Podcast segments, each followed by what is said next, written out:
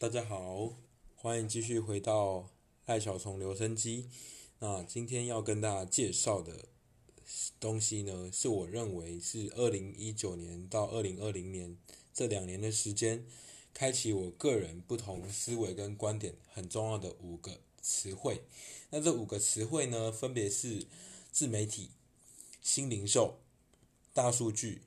O to O 跟 To VC。那这五个单字的那个解释，我就一一来介绍一下。第一个就是说，自媒体时代，就犹如现在你在无论用手机也好，用电脑也好，用笔电也好，在收听我现在对您分享的这些东西，这就属于一个自媒体的范围。那自媒体的范围呢，比较真正让我觉得站上台面的，好，成为。成为真的是所谓的生意的，大概就是这两年哈，大家可以知道说，在那个我们台湾的西海岸啊，中部的西海岸这边呢，有一个呃贩售这个肉品肉类的那个一个美眉叫做丢丢妹嘛哈，那丢丢妹她是一个乡下的一个小女孩这样，那事实上你看她的那个样子，她不会是一个。就是让我们觉得说，哎，你站在拍照，或是说站在我们国家舞台上，或是所谓的呃连续剧啊，或是一些偶像剧上面的女孩子应该会有的那个样子，她是非常乐观，然后非常的这个活泼开朗的一个人，这样。那所以说，很多人事实上很喜欢看她直播，因为就像是一个表演，那个表演呢带有浓厚的本土的情怀，所以说。让他生意是非常好，那个营业额是很吓人的，就光直播这件事情。那所以说，像直播为了这个事情的整个发展呢，那我也是去研究了，哎，直播这个东西。所以我也在这个二零一九年的时候呢，六月，也就是去年的这个夏天，那去上了我们大店长读书会办的一个直播课，哈，啊，直播课呢。老师是非常的有名，大家一定知道，也就是曾经演过我们三立电视台的那个台湾霹雳火跟台湾龙卷风这一系列的男主角，第一男主角陈昭荣先生。好，那昭荣哥他现在事实上比较少在荧幕荧光幕前就是演戏，主要的工作呢是他建立了一个就是直播的一个生意，这样，那有很多的商品从国外代理进来。在销售，那他销售的平台不是像早期说用广告啊，或是用这些呃外户外看板啊这些东西去做，而是用直播的方式，哈，那生意也非常好，他也捧红了很多的那个直播的这个主播，也就是销售的人员这样。那我就很好奇啊，想说，哎，那他是怎么开始的？后来我就真正去了解，事实上这个 都是有一些诀窍的哈。因为早期的像我们父母的那个年代，哦，就四五年级生，甚至六年级初的那个年代，他们会比较常听那个广播电台。那早期的广播电台呢，就是他会。一定会穿插很多的这个商业的那个行为在里面嘛，包括现在其实也是哈，大家听很多音乐台，事实上他们都有贩售商品的压力哦，要支撑这个节目的制作的费用，还有就是获利嘛。那所以说那个时候他跟我表达了，就是说，诶，直播已经是一个新时代的东西了。为什么？因为早期你在看这个电视，就收视率很高的时代，三台的时代，可能收视率会有。两位数以上，哈，十几趴、几十趴，哦，那个时候因为三家分天下嘛，那后来到现在一百多台的时代，无线台时代，还有 Netflix，还有各种忙碌的生活跟活动去抢这个收视率，还有工商业社会的时间调整，那已经是很难有一个电视台可以单台收视率可以到达什么二或二趴或三趴这样以上的收视率，所以逐渐的呢。大家就觉得说，哇，那这个市场真的很难抓。那电视广告的这个效果呢，也已经远不如前这样子。取而代之的是现在新的媒体时代。哦，那早期他说那个年代，他们要做个广告，你要花多少钱？要花多少？光制作费，哦，跟播放平台的费用，可能就要动辄几百几千万去做这个广告。嗯，你才能够让全世界的人看到你，甚至不要说全世界，应该说台湾我们本土的观众看到这个广告。但现在呢，你想要做个广告，想要宣扬自己的理念跟想法，你只要有一只手机，有一台电脑就可以办得到。所以这个时时代已经走到这里的话，你会发现，哎，那每一个人就是一个媒体啊，每一个人都是公民记者，你都可以去揭露一些事情，你都可以去发表你的看法，只是。言论自由的文化跟水准有没有到达我们期待的那个程度而已。好，那除了直播之外，那当然还有早期的像布洛格啊，哦，或是我们已经使用了十年、发展十年的这个在台湾已经使用十年的 Facebook 啊，还有近年来比较流行的 IG 啊，好，或是 YouTube 啊，哦，都可以。那还有就是声音直播的这个 Web，就是导入我这个平台的 Web，好，那。还有就是像我现在在做这个 podcast，哦，它都是一个自媒体的方式，那都可以让你个人呢，像是一个自己就是一家出版社，自己就像是一家电视公司，自己就像是一个广播电台，向世界宣扬你的想法，哦，所以这个就是自媒体时代。那也有很多人因为自媒体这个东西。产生了新的职业，产生了让他致富，或是说让他人生富足的方式，取代了原本的传统工作，所以这个就是自媒体。好，那第二个是讲到新零售，新零售部分呢，它就是一个呃，在马云看来就是一个电子商务后期的一个技术哈，它就是整个改变了，像我当年就十几年前在念商业概论的时候讲到的，就是金流、物流、资讯流。好，然后还有这个商流的改变。那我刚刚前面有提到，就是像直播这样的销售方式呢，在早期是不存在的，因为媒体跟网络都还没有达到可以 support 它的一个技术，所以早期他们就只能用，哎，我大盘商去工厂批货，然后卖给中盘商，再卖给小盘商，最后到消费者手上。那你一定你一定就会发现到，这个就是层层的剥削嘛。好，所以呢。面对这样的一个层层剥削，在欧美国家很早就发行了直销的这个制度，哈，所以直销就是第一阶段就改变了所谓的那个物流的物流跟金流的方式，哈。那再来就是说，呃，在第二个阶段，就是到现在的话，大家就已经知道说，哦，像你说找在网络上买东西，那我就是上 PC Home 去看嘛，哈，或是上博客来，或者上。那么总去买东西，那买了以后呢，送到你家，这样的话呢，这个这个趋势呢，就会变变成说，它它就是还是传统的传统的通路，只是说，哎，我们把它缩短成，我这个这个平台呢，跟直销一样，去跟工厂拿货，然后卖给消费者，这样。那现在新的平台更不一样，是因为我们有很多的人，他就是自己本身就是一个自一个小企业体。那就是可以直接跟工厂接洽以后呢，或是进行团购啊，利用 Line 啊，或利用什么方式啊，去一起购买一个东西，然后争取比较多的价格折扣这样子。好，那所以说这个就是整个呃新零售正在不断的改变的方式。那我们现在来讲一个金流的部分，金流的部分过去大家买东西，其实在台湾都还是非常习。习以为常的拿现金买东西，这个其实落后中国非常多。我因为我去中国玩的时候啊，大家都是用那个支付宝，哦，那支付宝就已经因为可能是因为国家系统整个在运作，所以国家系统的东西它比较容易就是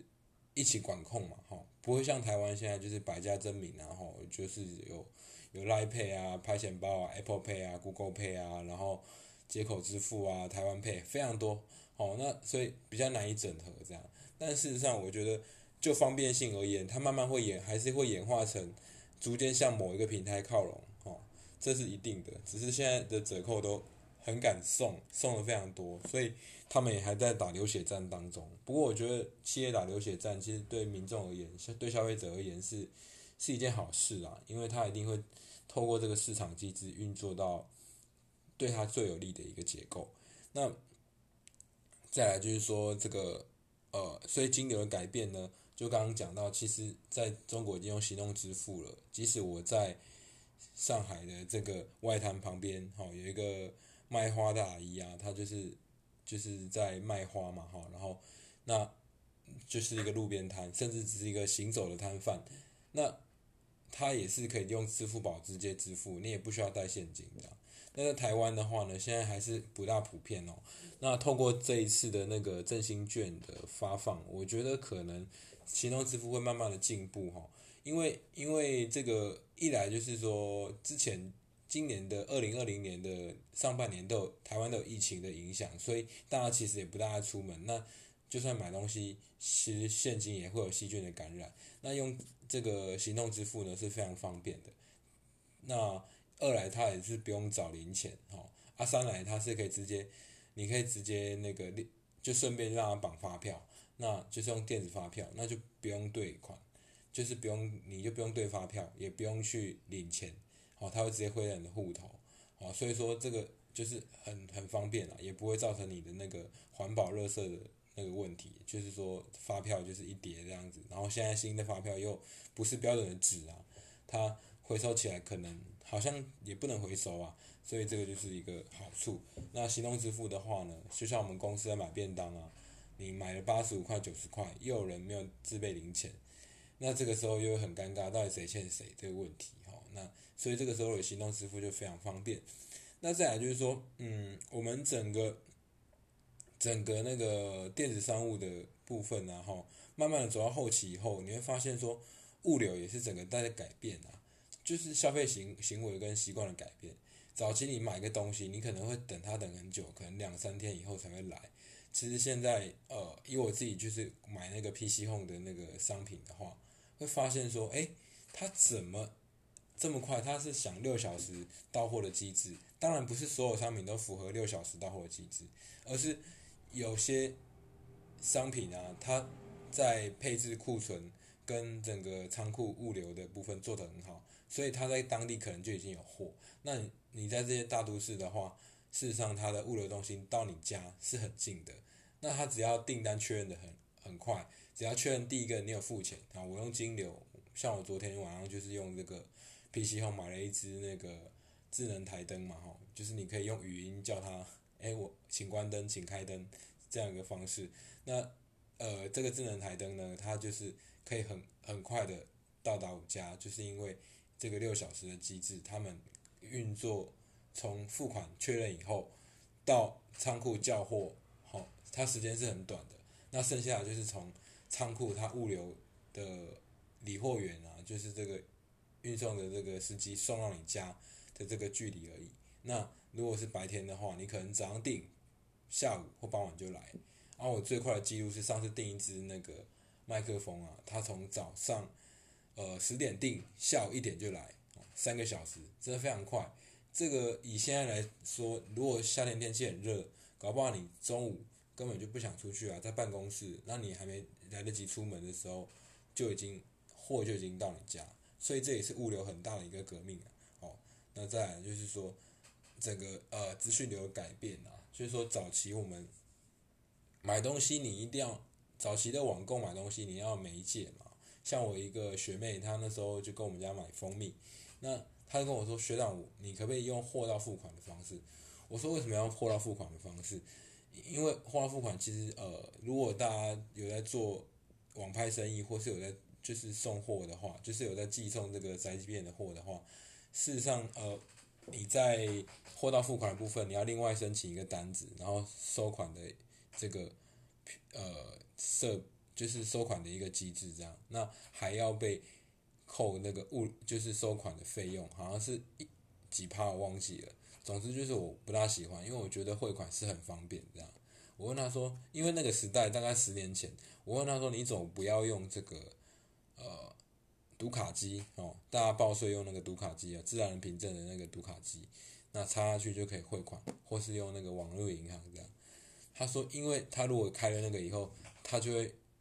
失去理智的乱买东西，好，我觉得这个应该，这个应该可以称得是上是一种疾病啊，对啊，就是那那那，别人说他就跟我说，你可不可以用货到付款这样？好，这个是早早期我们买买东西的方式，你就是要读卡机嘛。那后来可以到网络银行输入密码，你就可以转账。那到现在呢，手机智慧型手机已经流行以后，你直接用手机上面就可以转账。所以我其实每个月我来缴信用卡或什么水电瓦斯费这些东西，我几乎没有直接去实体缴过了，我都是用网络去进行，都是用手机就是直接汇一汇就就结束了这个月的那个呃付钱的那个阶段哈，所以就整个就没有再 run 了。那所以说，我觉得说这个也是很棒的方式，就是说我们现在已经进化到你只要一只手机就可以处理你几乎所有的事物。除了吃以外啦，除了吃喝，因为吃喝你一定要现场嘛。那吃喝部分，好像现在 Uber Eat 跟 f o o Panda 的那个流行啊，事实上你只要多付一点钱，食物就会到你家门口，你就可以吃到东西。那其实你现在已经可以知道说，哎，我们在二零二零年的这个时候，这个时代的人类，其实你不用出门啊，你就可以办好所有的事情。哦，所以我觉得非常方便。那其实这就是整个呃零售结构的改变，哈，所以它整个消费模式啊，哦，包括说你付钱啊，得到资讯啊，还有东西到你手上啊，这个技术都已经整个已经革新了。你已经不大需要像以前一样亲自上街出门去买你要的东西。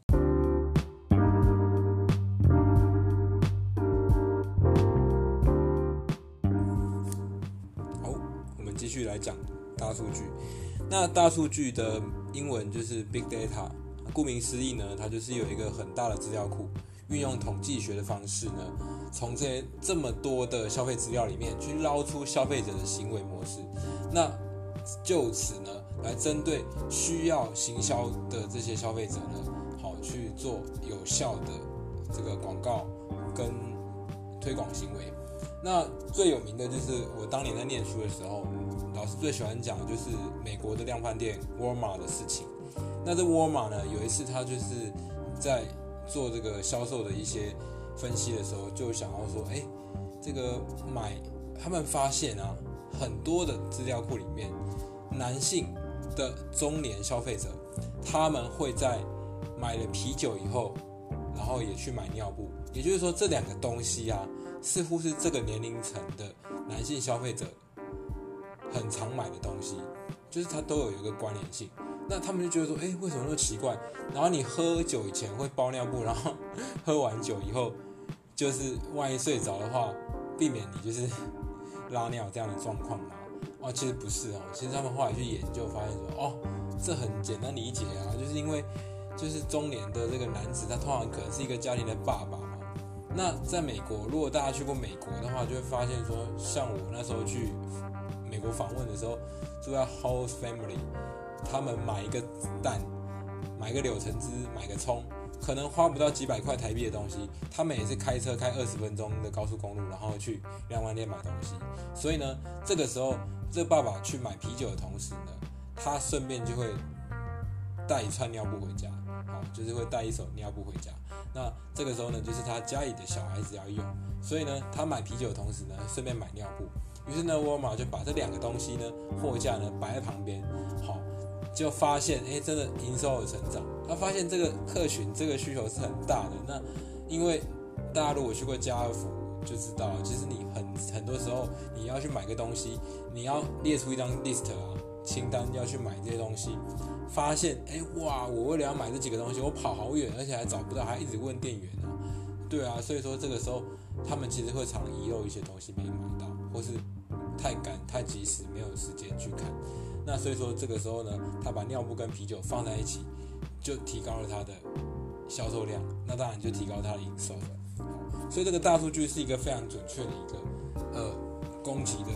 销售模式。那它也是一种，就是说要克服传统的一些障碍啊，例如说，好，刚刚讲那个问题，假设我今天我在台湾好了，好，那今天今天全家他要他要推的这个东西啊，假设他今天是要推这个啤酒，像前一阵子不是有推那个生啤酒嘛，那个什么，就是啤生啤酒嘛，那他要销售嘛，啊，像我而言，我一来是不会喝啤酒的人，二来我会想要喝啤酒的时候。我不会去全家买，就不会去超商买，我可能会去超市买这样子，因为啤酒算是一个没有这么及时的东西，对我而言，那他也没有说因为我们现在在台湾的社会，白天你如果喝了酒，你就不能开车骑车嘛，那行动不方便，所以我就很少会喝酒，除非说是什么尾牙或者什么餐宴之类的。那这种情况呢，我是不是就不会及时？不会及时的东西，我是不会去便利商店买，我顶多是去超市买。哦，那所以这种情况下，全家的啤酒特价对我而言就没有关联性。那这个时候，全家如果寄这个啤酒打折的简讯跟 DM 给我，对我而言不是销售，反而是一种骚扰跟一种垃圾讯息。那我就可以很清楚知道啦。这全家对我而言，这东西是没有用。那我会全家买什么呢？我大概会买运动饮料、茶叶蛋，或是说御饭团这种短期时间可以解渴，然后或短期时间可以果腹的这种东西，那才会对我有用啊。所以他寄给我的的这个简讯，如果说哦，现在宝矿力水的呃两罐打七折，哇，那这就很优惠了，因为一般来说都打到八折、八五折。那七折就很优惠啦，这个时候就会吸引我去消费。所以这个时候，如果他过去的模式，如果我们都用现金结账的话，他是不知道我赖小虫到底去这个 seven 或这个全家买了什么东西，那他就无从去分析我的消费者行为啊。那透过这个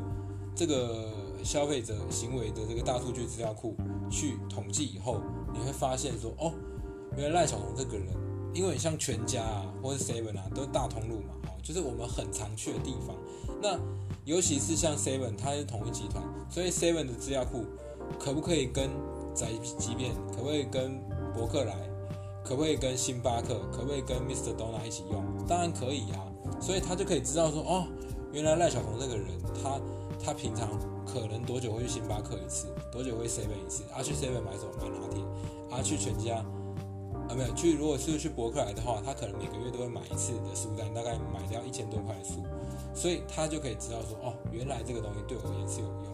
那所以说他们现在在做整个整合嘛。那这个部分的话，因为数据，你就可以知道原来这个消费者行为是这样被抓到，所以就我们后来就提升到所谓的演算法。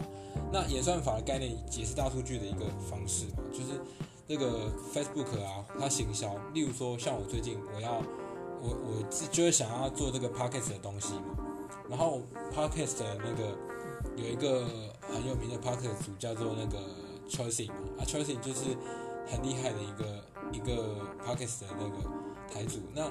就会发现说，哦，有我就发有一次我就加了好友，然后我就看他活动，哦，我想他怎么会眼熟，原来他有出现广告在我的页面，为什么呢？因为我最近的这个自创，我的 Google 一直在搜寻相关的自创。所以这个时候他就会发现说，哦，原来我我赖小彤是在关注这个议题，在关注这个自创。那他要丢广告的时候，他当然会丢啊。你最近啊，就是去用系统帮我找，有搜寻到 podcast，或是有搜寻到语音节目，或是有搜寻到这个类似直播哈相关的这个这个主题的人，那我要来行销他。所以这个时候呢。它当然会出现在我面前的付费广告，就是我有搜寻到的东西嘛，所以才很多人说我最近都被 YouTube 啊，都被那个 Google 啊偷听我讲话，为什么？这就是这个概念呢所以他们就觉得说，哎，我我现在想要买个台灯，好像我最近想要买那个呃智能台灯，因为我的那个姐姐生日礼物的时候，她送我一个那个 Nest 嘛，就是。这个 Google 的音箱，然后这个音箱呢，它因为很厉害，它可以通过 WiFi 去，除了播放音乐以外呢，它还可以去操作你的智能电器。所以说这个台灯啊，像我就有个习惯，有时候在床头边看书啊，看了一半，然后就很想睡了，然后甚至书拿一拿就可能就因为躺着很舒服嘛，然后可能看一看就睡了，就很自然的睡着的状态。那如果我要起来关灯，我身体一动，我是不是又不容易睡了呢？所以就因为这样的状况，就会中断我原本已经快要进入梦乡的睡意。这时候呢，如果有智能台灯的话，我是不是可以直接语音跟他说：“哎，Go OK Google，然后请关灯。”这样就跟苹果的 C 率是一样的，所以现在旁边我的那个 Google 的那个音箱呢，就正在回音了。大家刚应该有听到背景的音效。所以说，这个大数据资料库，它就是透过你的。很多行为，除非你只是心里所想，没有表达出来，不然你只要讲出来，或是你有在搜寻，或是你有任何在这个电子仪器上面透过这些平台去表达的这些声音跟想法，跟这些字串输入啊，都会被截取到这些数据。那这些数据，我个人认为不是坏事啊。很多人就是说啊，那我不是没有隐私吗？那我不是没有个人的东西？那我就觉得说，有时候你就你就怪你的身边的人不够了解你啊。那你看现在这个电脑、这个网络啊，比你身边的人还了解你的时候，你会不会觉得，哎，这样也不错啊？这样子其实你就知道我的需求嘛。啊，在我需要什么东西的时候，就派个天使给我，送给我什么东西嘛。好，那这当然是一个比较乐观的想法。那我会建议大家说。呃，有时候啊，这个用大数据的原则，其实大数据这个东西，目前要建制资料库，还是要大企业去办。那可能未来啊，大数据也许是可以用来贩售、包装，好给这个卖出去给一般的那个什么厂商，比较小的厂商也可以用。不过那是未来的事情啊。那现阶段的话，至少像 Facebook 啊，或是 Google 啊，他们就是可以用这个大数据去行销。所以我就发现，以我自己房地产的广告来说，其实房地产要招募买方是非常不容易的，就是不容易找到这个买方的募集。那我就觉得说，哎，这个比较高总价，以台中市来说，超过两千五百万的案子，事实上你要刊登在一般的售屋平台上，那个点阅率是很低的，更何况是来电率更低。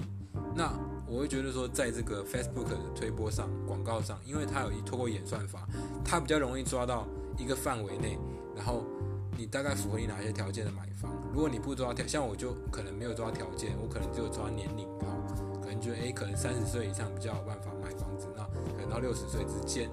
那我当然每一个案子条件不一样，我有不一样的条件去设定，那它往往可以帮我在这个茫茫大海中意外的找到一两组过去在收入平台找不到的买方